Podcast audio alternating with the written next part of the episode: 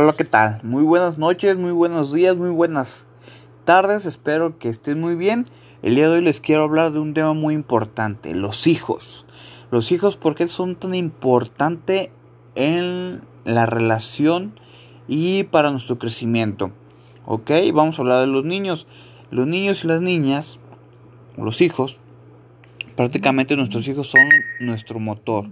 Nuestros hijos lo primero que emiten son nuestros comportamientos, nuestras acciones y todo lo que hacemos, nuestros niños lo van a emitir.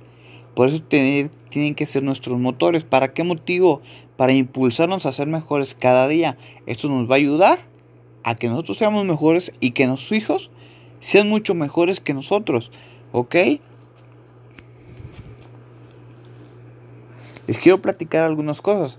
Eh, lo primero que el niño hace cuando empieza a desarrollarse, porque el niño prácticamente es como una esponja. Nace completamente con todo su cuerpo bien formadito, eh, su mente en blanco, pero todos tus comportamientos, tus enojos, tus eh, muecas, todo lo que tú puedes hacer, automáticamente tu hijo tu hija lo va a emitir. Si tú te comportas inmaduramente, tu niño se va a comportar inmaduramente porque el ejemplo lo tiene de la fuente principal de la vida. ¿A qué me refiero? Del conocimiento que tú tengas, tu hijo va, va a aprender. ¿Ok? Ya de ahí vienen los familiares, los abuelos, eh, tíos, etcétera, y también va a pasar lo mismo. ¿Ok? Con más tiempo pase la persona, el niño, va a tener los mismos conocimientos o a emitir lo mismo que dicen. ¿Ok? O el, mismo comportamiento. Si tu niño es medio egoísta, o se pone orgulloso, o se pone así, no es porque el niño sea malo, sino que está viendo a alguien que es así y el niño lo ve como natural, lo ve normal y él no, no le pasa por la mente que es malo. Pero ya sabes por dónde viene la situación. Aquí que tienes que hacer prácticamente es una autoevaluación, ver cómo estás trabajando contigo mismo para que tu niño te empiece a imitar en las cosas buenas. Ok, obviamente pues todos tenemos defectos y virtudes. Aquí lo más importante es que siempre resalten más las virtudes que los defectos. Ok, si tienes defectos pues tienes que hacerte una reinvención, una regenería. ¿A qué me refiero con esto?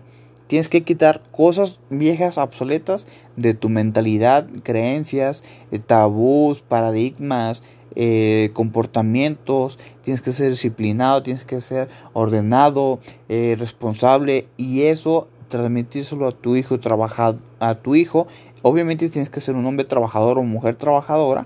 En este caso, la situación pues es pareja para los dos, ya sea papá o mamá, porque muchas veces pues eh, son papás divorciados o papás solteros o mamás solteras y que por ciertas circunstancias pues te toca ser ambos.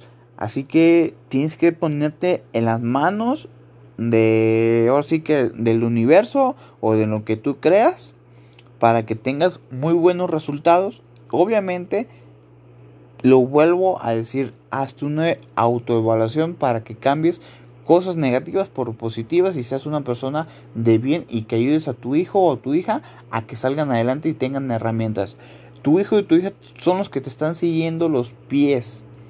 Si tú le das a tu hijo unas herramientas bien en su mochila, automáticamente cuando el niño tenga un problema, el niño va a saber cómo resolverlo porque va a tener herramientas. El día que el niño tenga un problema y no le des herramientas, el niño se va a sentar a llorar, va a gritar, va a llorar, va a, eh, va a hacer un berrinche, se va a estresar y va a ser un caos.